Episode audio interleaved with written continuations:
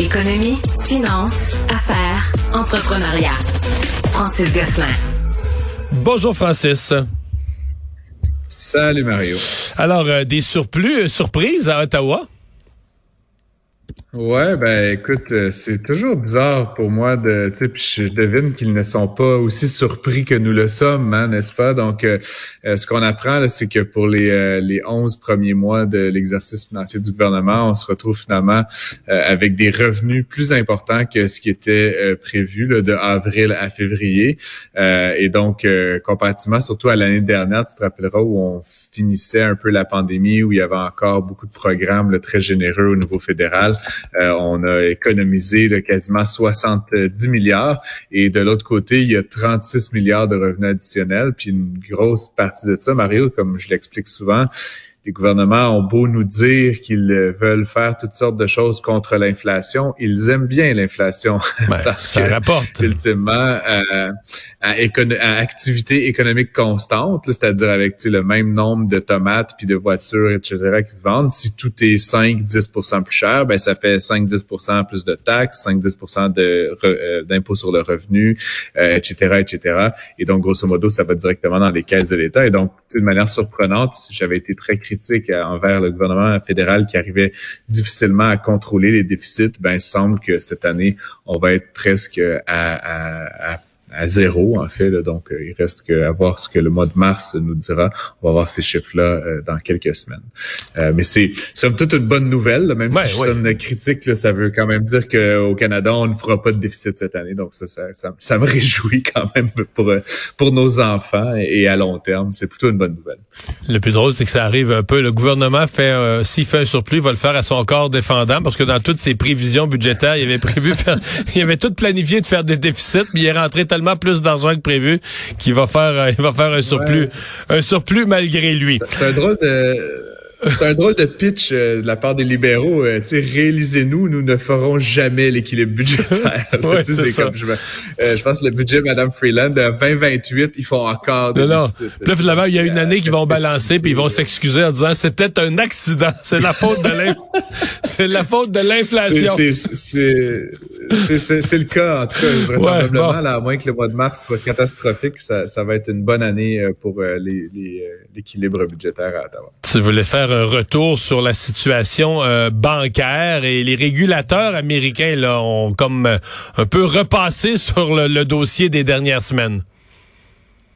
Oui, ben en fait, c'est deux agences, la, la, Fed qu'on connaît très bien, puis aussi l'agence euh, américaine des dépôts bancaires, qui ont euh, chacun à leur tour là, avait demandé à leurs équipes de préparer des rapports sur, sur les deux euh, faillites qu'on a vues ces dernières semaines, dont une là, Silicon Valley Bank, dont on a beaucoup parlé, Mario, comme tu le sais.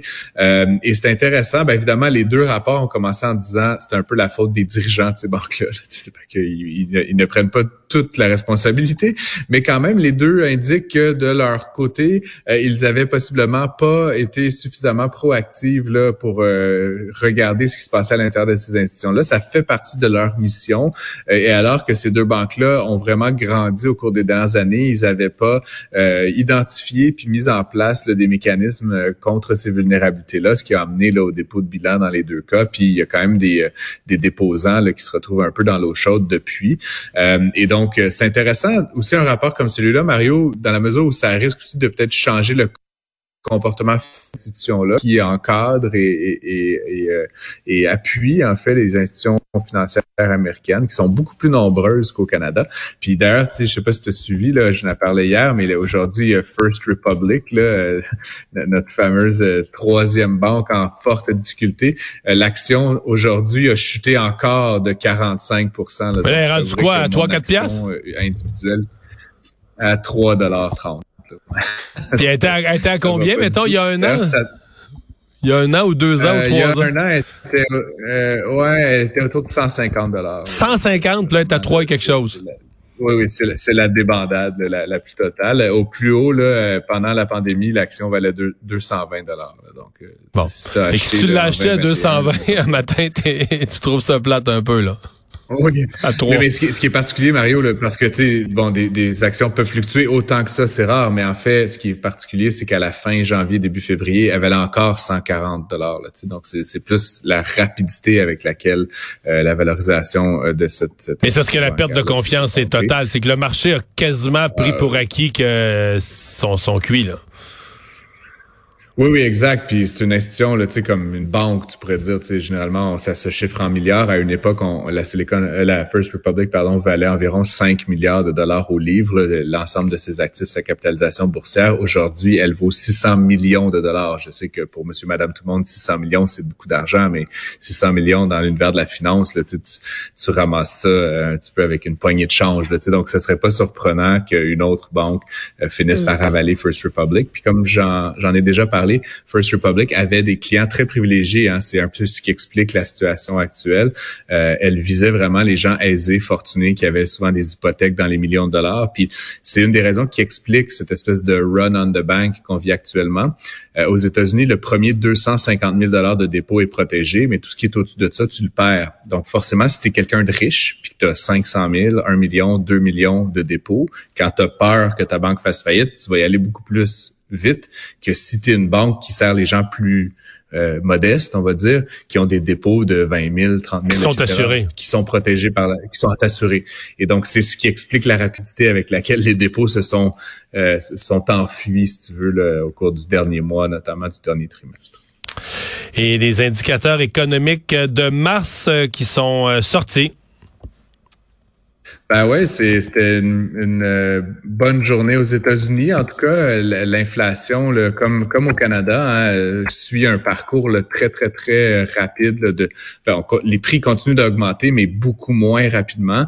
Euh, donc les chiffres, les derniers chiffres qui, ont été qui, ont, qui sont parus aujourd'hui montrent une inflation de mars à mars là, aux États-Unis de 4,2% ce qui est une baisse de presque un point, là, Mario, ce qui est une baisse très rapide, beaucoup plus même encore que ce qu'on a vécu au, Canada où c'était 0.7. Là, ici, on est à 0.9.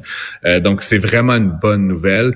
Euh, bonne nouvelle, évidemment, par rapport à une éventuelle augmentation des taux de la Fed. Puis, j'en parle parce que par rapport à notre économie, Mario, euh, ce que je craignais, puisque plusieurs économistes canadiens craignent, c'est que si éventuellement l'inflation persistait aux États-Unis et que la Fed était appelée à encore rehausser son taux directeur, ça ferait en sorte que le dollar américain serait plus intéressant parce que la rémunération, évidemment, euh, de différents produits euh, de dette là-bas deviendrait...